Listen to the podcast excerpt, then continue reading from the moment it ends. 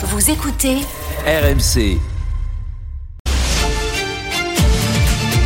Face à face. Apolline de Malherbe.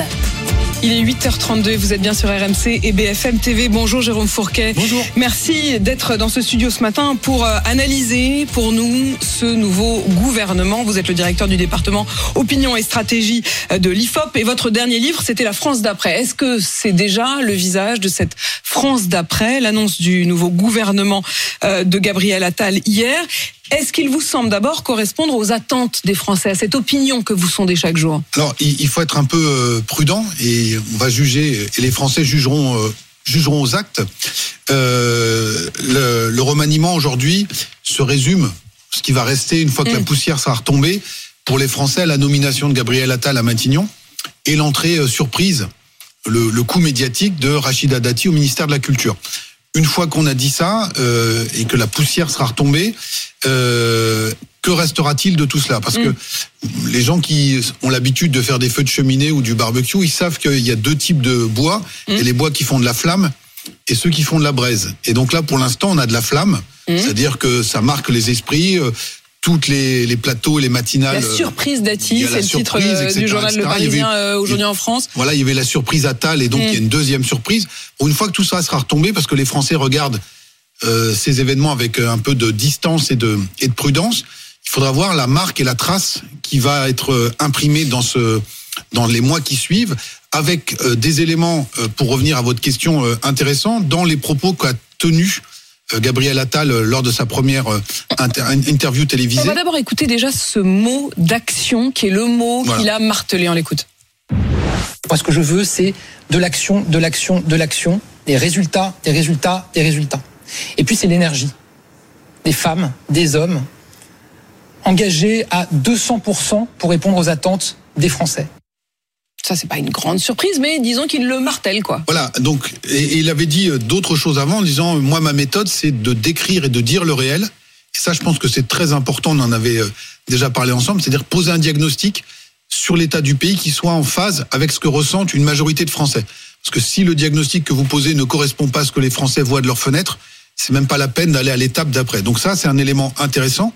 Et sur lequel il avait jusqu'à présent été plutôt bien jugé. Il a été bien jugé, tout à fait, notamment dans euh, sa prise de poste au ministère de l'Éducation nationale. Donc on va voir si la méthode Attal peut encore se déployer et si on lui laisse le faire euh, depuis euh, depuis l'Élysée euh, notamment.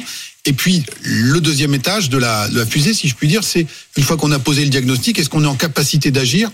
Est-ce qu'on agit concrètement? Est-ce que à relativement brève échéance, nos concitoyens voient des changements dans leur vie euh, quotidienne. C'est tout l'objectif de ce euh, remaniement.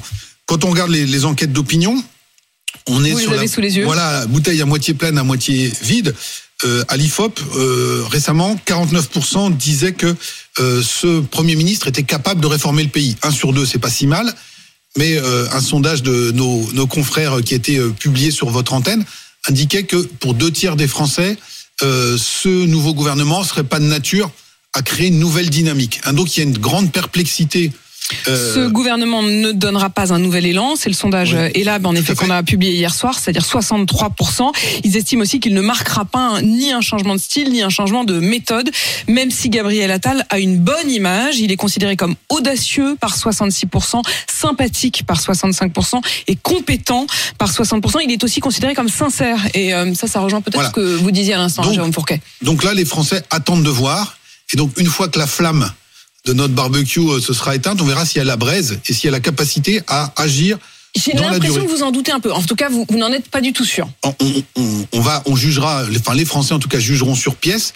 Et le but de ce remaniement, c'était justement de, de, produire cet effet de surprise, ce nouvel élan. On rappelle la séquence, hein, l'adoption euh, poussive de la loi euh, immigration, les fractures au sein de la majorité gouvernementale et Emmanuel Macron cherchait à reprendre la main. À brève échéance, c'est plutôt réussi. On voit qu'il y a une des difficultés dans le camp de l'opposition chez les Républicains, avec le, le débauchage de Rachida Dati, qui a été automatiquement et immédiatement euh, euh, exclu, du parti, du euh, des Républicains. Euh, mais il faut voir maintenant dans la durée, et notamment dans les prochains mois, dans la perspective des Européennes, si ce gouvernement est en capacité d'obtenir un certain nombre de, de, résultats. On voit, ce qui a été moins commenté également, que Gabriel Attal euh, a aujourd'hui comme euh, directeur de cabinet Monsieur Moulin. Euh, Emmanuel Moulin, un ancien proche de Nicolas Sarkozy, Sarkozy directeur de Bruno du Trésor, euh, qui était camarade de promotion d'Alexis Collère directeur de cabinet d'Emmanuel Macron. Et donc on voit quelque... Il est bien avec tout le monde, j'ai l'impression, ce garçon. Alors, il est bien avec tout le monde, mais il est un pur produit de l'appareil mmh. d'État. Et euh, on serait aux États-Unis, on parlerait d'un État profond. Et donc on voit que c'est l'État profond qui pilote toujours en France. C'est-à-dire qu'on a deux directeurs de cabinet à Matignon et à l'Élysée. J'essaie de comprendre ce que vous voulez dire par État profond, c'est-à-dire un État Une qui, quel que soit ce qui change à la surface, c'est-à-dire euh, quel que soit le passage de la droite à de la gauche ou quoi que ce soit, est là en profondeur et dirige vraiment le pays, quoi. Bah, c'est eux qui, qui, tiennent en fait les manettes. Alors bien évidemment, c'est la haute fonction publique. C'est la haute quoi. fonction publique. de l'État. Exactement, les grands commis de l'État, mais qui sont aussi euh, marqués par une certaine orientation politique et Ouais. économique. hein. C'est le directeur du Trésor, il est passé dans des grandes structures privées, donc ce qui est absolument pas condamnable. Mais le logiciel, Pas franchement un homme de gauche. non, non. Bah alors même si dans sa jeunesse était rocardien, bon voilà.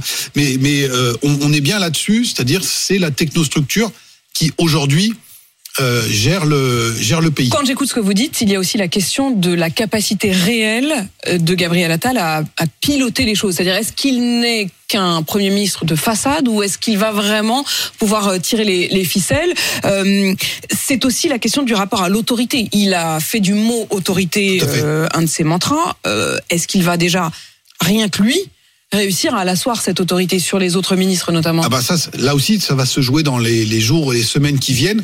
Vous savez, c'est souvent la première impression qui euh, imprime sa marque sur euh, l'idée qu'on se fait d'une d'une personne ou d'une euh, ou d'une situation. Donc là, ça va jouer très prochainement. De ce point de vue-là, le fait qu'il soit allé dans un commissariat flanqué de Gérald Darmanin et on a vu, tout le monde a vu les images où manifestement Gérald Darmanin n'était pas forcément hyper joyeux euh, d'être là. Et il ne euh, pouvait rien dire. Il ne pouvait rien Il dire. n'a pas eu la parole. Donc là, ça a été une. Il écoutait presque religieusement Gabriel Tout à Attal. fait. Donc là, ça a été une première prise euh, de pouvoir par le, le Premier ministre qui assoit sa, sa légitimité. Encore faut-il ensuite arriver à faire ça dans la durée. Comment tout ça va s'organiser entre l'Élysée, euh, je parlais de l'État profond, euh, les grands barons qui sont tous confortés à leur, po- à leur place, hein, Bruno Le Maire, Gérald Darmanin, Dupont-Moretti euh, et, le, et le ministre Sébastien Lecornu. Euh, Ministre et donc, des Armées. Voilà, ministre des Armées. Donc comment le, le, le nouveau Premier ministre, tout talentueux, dynamique, énergique et jeune euh, soit-il, arrive à trouver sa place. Donc c'est tout ça qui va se jouer dans les semaines et les mois qui viennent. La question des équilibres politiques. Voilà, c'est euh, assez clair. hein, Il y, a- il y a plus de en même temps. Enfin, c'est pas et la droite et la gauche. Non, non, là c'est la confirmation. Il y a huit ministres de plein exercice sur 14 qui sont clairement estampillés de droite. Ça ne veut pas dire que les six autres sont de gauche, hein, puisqu'il y a un ou deux modèles. Oui, a- Euh, donc on est clairement là-dessus. Donc on verra s'il y a un petit rééquilibrage derrière avec les ministres délégués, les secrétaires d'État. Mais la grande ligne est celle-ci. Et de ce point de vue-là, Emmanuel Macron euh, tire les pleines conclusions de la, la séquence politique de 2022. C'est-à-dire on a un pays qui euh, quand même penche nettement à droite. Euh, il a essayé d'envoyer un message à l'électorat de gauche euh, au moment des législatives avec la nomination de Pape Diaye à l'éducation nationale, euh, ce qui manifestement a fait chou blanc. Et donc les conclusions ont été tirées que désormais c'est vis-à-vis de la droite qu'on va clairement s'adresser, à ceci près que on ne va pas jusqu'à un accord en bonne et due forme de gouvernement avec les républicains pour élargir la majorité et, euh, j'allais dire, aller chercher les 45 voix. Ils auraient pu le tenter, c'est-à-dire que Je ne quand sais on pas voit de quand on voit l'arrivée de Rachida Dati, qui pour le coup était un vrai pilier de LR, alors Oui, euh, de manière fait. très singulière, parce que ça a toujours été une personnalité très singulière, mais elle a euh, pleinement assumé euh, un rôle dans son parti. Les dernières élections, elle était toujours là pour porter la Elle voix des LR. Très haut placé Euh, dans les instances Est-ce internes. qu'il aurait pu être tenté de dire bon bah écoutez avec une personnalité comme elle, on la garde. Elle, elle disait je, je veux rester chez les LR. Le coup près est tombé comme vous le disiez de manière immédiate. Est-ce que c'est pas une erreur de la part des Républicains de refuser qu'il y ait cette éventuelle alliance? Bah, euh, je pense que c'est euh, le, problème se pose dans des termes un peu différents. C'est soit il y a un accord de gouvernement entre le parti sur un donc un certain nombre de textes d'orientation politique et on fait rentrer dans le gouvernement et la majorité des figures qui viennent des Mais ce républicains. serait pas un débauchage personnel comme Mais ça ce ne serait pas un débauchage Mhm. personnel. Et donc, euh, Emmanuel Macron, fidèle à sa stratégie, ne veut pas aller sur le terrain d'un accord politique en bonne et due forme, mais poursuit la stratégie de débauchage, ce qui rend fou furieux euh, les Républicains parce que ça commence à faire beaucoup quand même. hein. Vous avez Mm. euh, euh, Bruno Le Maire, Rachida Dati, Monsieur Le Cor- Sébastien Lecornu, Monsieur Béchu. Euh, Tout ça, ça vient des LR. Tout ça, ça vient des LR. euh, et comme vous le disiez tout à l'heure, à des postes qui n'étaient pas des Catherine moindres, et des gens qui étaient Catherine Vautrin désormais, etc., etc. Donc, on est dans la volonté de s'adresser à l'électorat de droite, de continuer de déstabiliser la- les, les républicains, sans passer par la case accord en bonne et due forme. Est-ce que ça va être suffisant? L'avenir le dira. Encore une fois, vous me trouvez très prudent, mais au même poste qu'occupe aujourd'hui Rachida Dati, au moment de la nomination du gouvernement Castex, il y avait une autre surprise, c'était l'entrée de Roselyne Bachelot Oui. au gouvernement. Et on a vu ce que ça avait donné.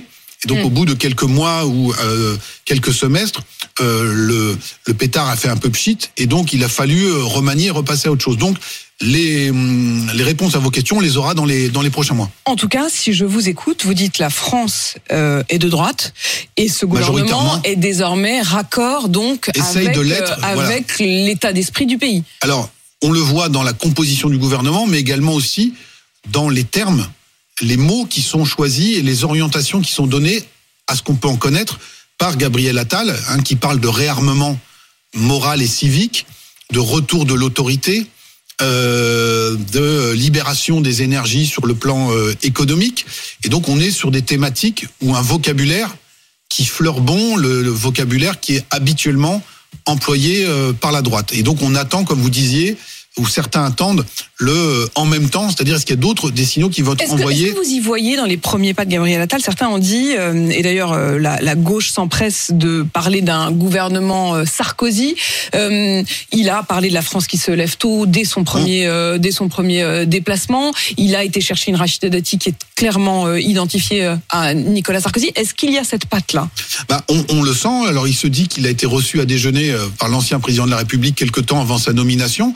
Mais euh, son énergie, sa détermination, les thématiques qu'il euh, tente de préempter sur le travail, euh, l'autorité, euh, les règles, etc., etc. Quand vous mettez en parallèle euh, un certain nombre de d'images, euh, de propos de Gabriel Attal avec ce que pouvait faire à son à sa grande époque, notamment dans sa stratégie de d'accession au pouvoir Nicolas Sarkozy quand il était ministre de l'Intérieur, il y a quand même des ressemblances qui sont assez parlantes. D'aucuns ont dit que Gabriel Attal était un bébé Macron.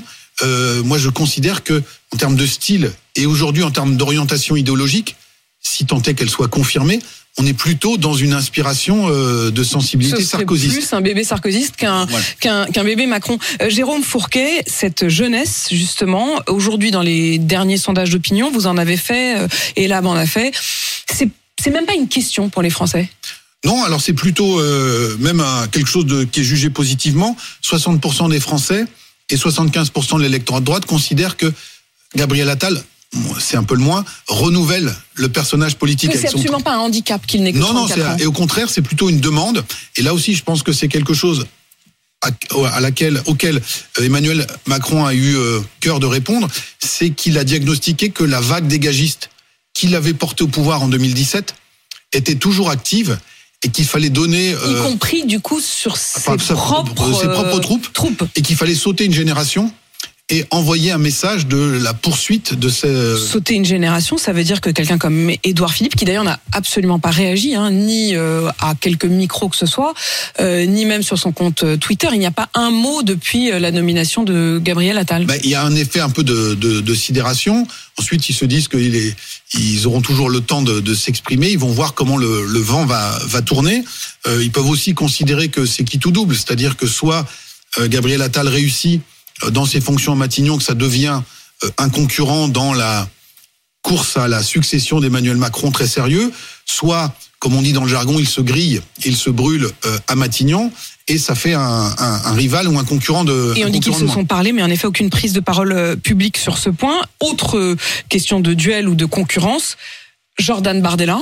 Lui-même encore plus jeune, euh, qui sera euh, la tête de liste euh, du Rassemblement national, qui est donné favori pour les prochaines élections européennes. Est-ce qu'il peut s'installer une forme en effet de, duel? Est-ce que l'arrivée de Gabriel Attal peut être un, obstacle sur la route du RN Alors là encore, on verra, mais c'est clairement l'ambition d'Emmanuel Macron, je pense, et des stratèges de la Macronie, que d'installer ce duel euh, dans un premier temps pour les européennes, et puis peut-être par la suite en disant il faut qu'on fasse pièce à la montée de Jordan Bardella, euh, qui surfe notamment euh, sur sa jeunesse. Ne résumons pas ces deux individus uniquement à leur état civil. Hein. Ils ont bien d'autres qualités que d'être nés à la, l'année, à la date à laquelle ils sont nés.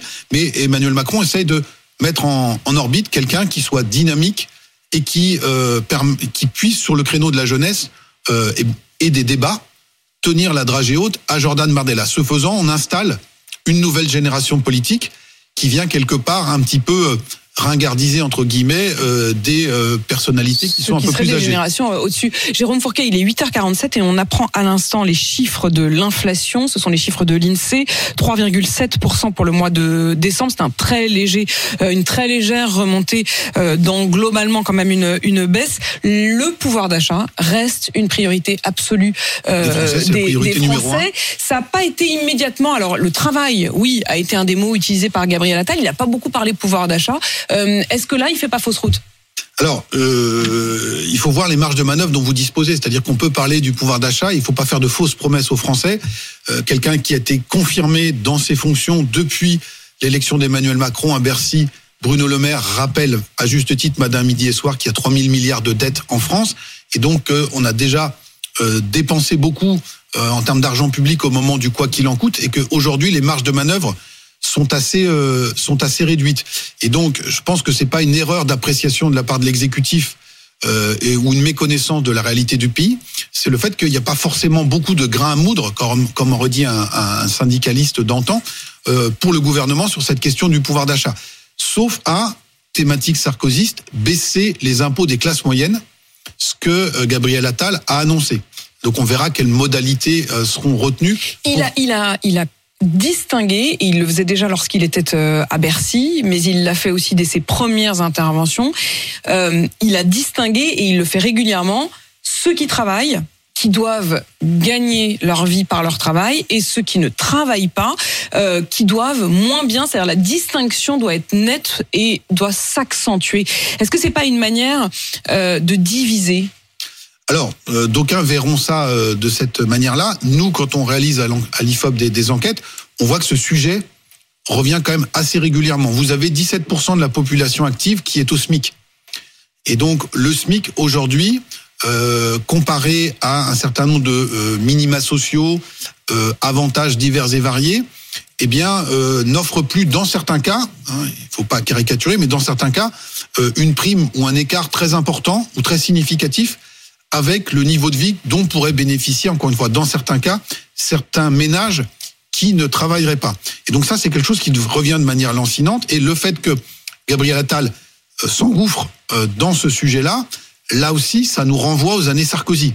C'est-à-dire que euh, un des mantras du Sarkozy, mm. c'était il faut que le travail paye. Sous-entendu qu'il paye davantage que les revenus euh, de l'assistance. C'était, vous vous souvenez, cette fameuse formule sur la France qui se lève tôt. Euh, donc on est là-dessus. Quand Gabriel Attal était euh, dans des précédentes fonctions à Bercy, il avait engagé euh, des actions contre la fraude fiscale et l'évasion fiscale des grands groupes, mais également contre les, la fraude sociale. il était déjà sur cette thématique. Donc il y a une forme de cohérence et de, et de constance on verra euh, encore une fois s'il est en capacité de, euh, de passer du diagnostic ou des mots voilà, à un changement réel pour voilà, les Français. Que, Vous avez l'air de dire que, que c'est vraiment là-dessus qu'il sera jugé. Tout à fait, dans les prochains mois, et notamment sur cette question de la différence entre revenus du travail et revenus de l'assistance pour tous ceux qui sont 17% de Français qui sont au SMIC, plus toute une partie qui est juste au-dessus. Et, et le nombre de Français au SMIC qui augmente. Et qui augmente, plus parce que du coup, vu la révalorisation du SMIC, euh, le SMIC finit par rattraper des salariés qui sont dans les échelons qui étaient juste au-dessus, qui ne sont pas eux forcément réindexés automatiquement. Merci Jérôme Fourquet Merci pour toute cette euh, analyse euh, ce matin, alors qu'on a appris donc euh, hier soir la composition de ce gouvernement. Je rappelle le titre de votre dernier livre, La France d'après, tableau politique. On y est dans cette France d'après, et justement, on va la voir avec les passations de pouvoir à venir. Il est 8h51 sur RMC et BFM TV.